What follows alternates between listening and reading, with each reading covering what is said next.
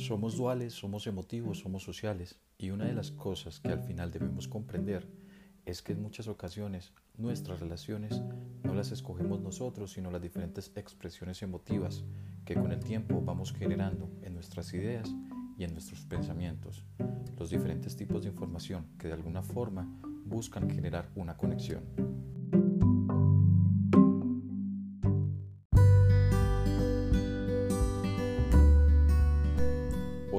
Soy Alejandro Vázquez y esto es La Mala Educación, un podcast disruptivo sobre ser humano, reflexiones reales con personas que hacen cosas reales.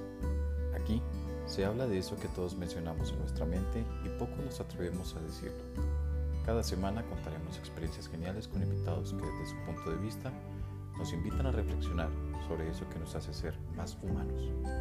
Gracias por atreverte a ser parte de esta historia que es la tuya y también la mía. Bienvenidos. Hablar sobre las emociones es algo que se ha convertido para mí en un tema de estudio, y es que son muchos los autores, posturas y estudios que demuestran que no existe un organismo tan sorprendente en materia de estructura y organización que como especie somos. Sin embargo, cuando intentamos hablar de eso que precisamente nos hace humanos, o sea, nuestra capacidad de generar emoción, Simplemente muchos no sabemos qué decir o cómo expresar dichas emociones. Sabemos mucho de afuera, pero poco de adentro. Gracias a la evolución, logramos aprender a utilizar el lenguaje como un mecanismo que reflejara de manera simbólica nuestros pensamientos. Posteriormente le dimos una estructura única a esta capacidad lingüística, desarrollando códigos que representaran y reflejaran de alguna manera la forma de comportarnos con nosotros mismos y con los demás. Haciendo un poco de investigación pude establecer que las emociones humanas pueden definirse como la reacción subjetiva a estímulos experienciales marcados por factores físicos y externos. Podrían describirse, en otras palabras, como las respuestas que tenemos con miles de términos semánticos frente a lo que nos pasa en el día a día, desde un recuerdo hasta un beso, teniendo en cuenta nuestras condiciones primitivas, evolutivas, culturales y personales. Desde Darwin, la ciencia se ha empeñado en entender su mecanismo, pero en las últimas cinco décadas, según recoge la Asociación Americana de Psicología, se ha logrado comprender, por ejemplo, que las emociones son la base de la motivación humana y que el lugar donde se reflejan es el rostro. Por medio de estudios de universalidad, se demostró que las emociones y la manera de ser expresadas se dan por igual en todas las personas, más allá del nivel académico, condiciones médicas o del texto cultural, y que son un acto espontáneo. Incluso hay emociones compartidas con ciertos animales. Por eso es común que algunos le hablemos a nuestros michines o quienes charlan con sus perrijos como si se tratase de un humano pequeño. Nuestra emoción intenta codificar un símbolo emotivo a través de sus maromas o hazañas. Para explicar por qué reaccionamos de manera emotiva a estos estímulos, Imaginen que las personas tenemos una especie de casa de máquinas en el cerebro llamada la amígdala cerebral.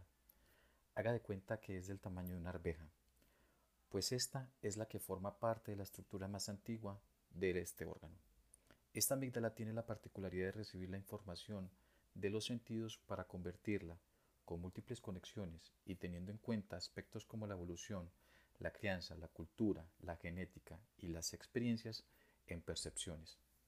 Dichas percepciones, que inicialmente surgen a modo de defensa, generan reacciones a todo nivel y es lo que se conoce como emociones. Con la evolución, los humanos transformamos esas reacciones primitivas en respuestas con identidad marcadas por cada individuo. Por ejemplo, el temor, que pudo ser un mecanismo de defensa, se puede deslizar hacia el odio, que es un rechazo construido por la corteza superior del cerebro a partir de la información personal. Reímos, nos enojamos, tenemos miedo, nos entristecemos, sentimos repudio, etc. A simple vista, pareciera una descripción semántica sobre la manera en que los seres humanos nos comportamos ante los diferentes estímulos que recibimos y la manera en que influyen estas expresiones que son biológicas y corporales con la forma de ser expresadas. Nuestro cerebro evolucionó neurológicamente para que de manera emotiva pudiéramos responder a los diferentes estímulos y tuvieran un lugar en la manera en que pensamos y posteriormente actuamos. Sin embargo, aún es común creer que nuestros pensamientos y con ellos el lenguaje están anticipados a lo que sentimos. Pero para entender todo esto, vamos a regresarnos algunos años. Fue Gómez Pereira en el año de 1554 quien ya había demostrado la función racional que tenían nuestros pensamientos al mencionar que existo gracias a que conozco algo, y posteriormente una corriente filosófica entre el siglo XVII y XVIII y quien tuviera como estandarte a René Descartes.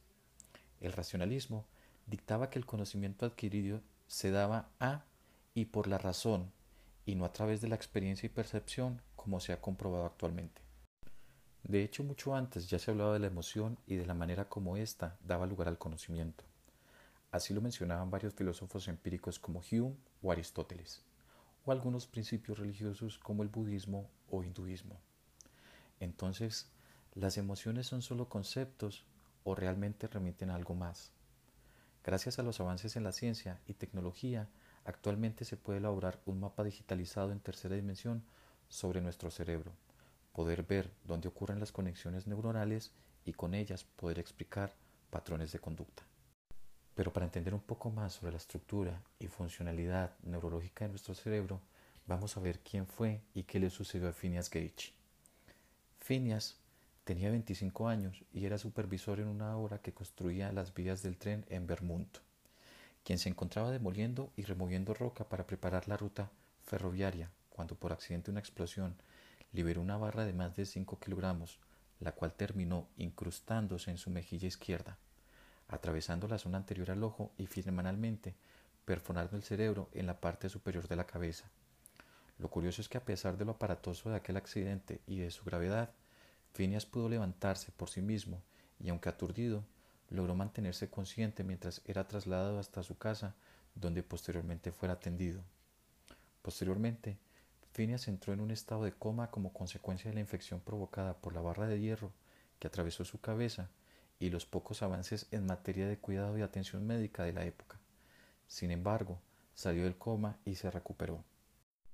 Acá viene lo realmente curioso del caso y el por qué Phineas fue la oportunidad para conocer la manera en que nuestro córtex prefrontal tiene especial atención en el campo de la neurología y el desarrollo de las emociones.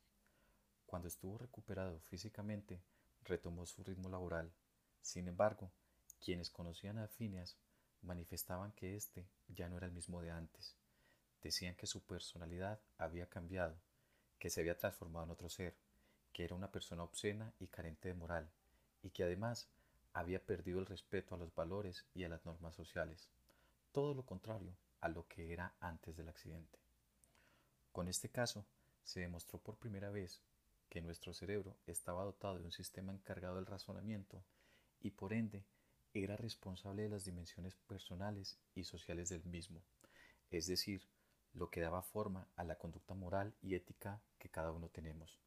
También se demostró que una lesión como la sufrida por Phineas podría eliminar cualquier forma de ética o moral que una persona pudiese haber aprendido. En El error de Descartes, libro escrito por el neurocientífico y médico neurólogo Antonio Damasio, menciona que dicho error provenía de la separación entre mente y cuerpo.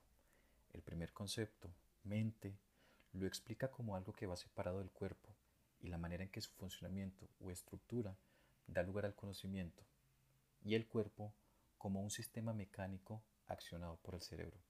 A este error lo catalogó como una forma bastante reduccionista de todo lo que realmente sabemos del cerebro y su funcionamiento hoy día. Aquí es importante mencionar también cómo la tecnología ha logrado ser parte de estos descubrimientos. Por ejemplo, con una imagen de resonancia magnética actualmente se puede trazar un mapa muy detallado de patrones de actividad cerebral donde se reflejan la alegría, la diversión, la sorpresa, el miedo, la ira, la tristeza, entre otros. Es por esto que nuestras emociones no son el resultado racional de nuestros pensamientos, sino que por el contrario son la puerta de entrada a los procesos mentales que desarrollamos de acuerdo a nuestras experiencias. Es decir, que de alguna manera, y mucho antes de que generemos una idea, le precede una emoción. Así que sí, somos emocionales.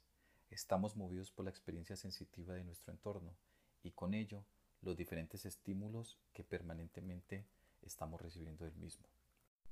De hecho, la emoción explica mucho sobre la manera en que respondemos conductualmente.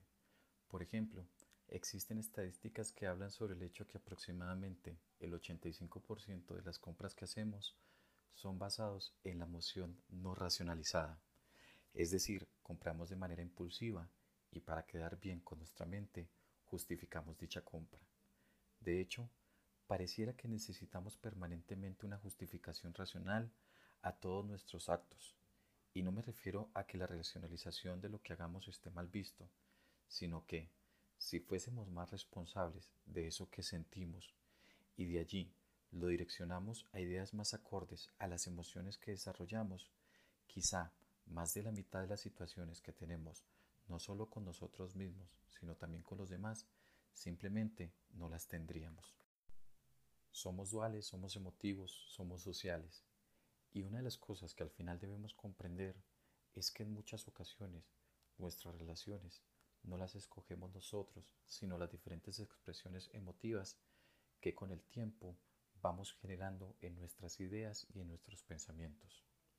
Los diferentes tipos de información que de alguna forma buscan generar una conexión son por una parte el poder reconocer nuestras emociones como una oportunidad para aprender sobre eso que en ocasiones pensamos como bueno o malo, hombre o mujer, aquí o allá, y la manera en que tomamos decisiones basados en los diferentes estímulos. Y por otro lado, la forma en que nos volvamos más responsables a las decisiones que tomamos y que involucran a nuestra conciencia y a quienes nos rodean. Todo esto para intentar mejorar la manera en que nos relacionamos con nosotros mismos y con los demás.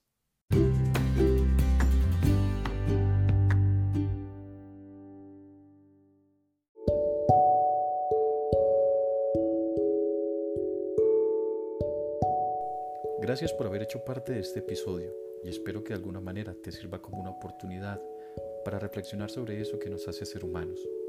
Me despido, yo soy Alejandro Vázquez y esto fue un episodio de La Mala Educación, un podcast disruptivo sobre ser humano. Chao.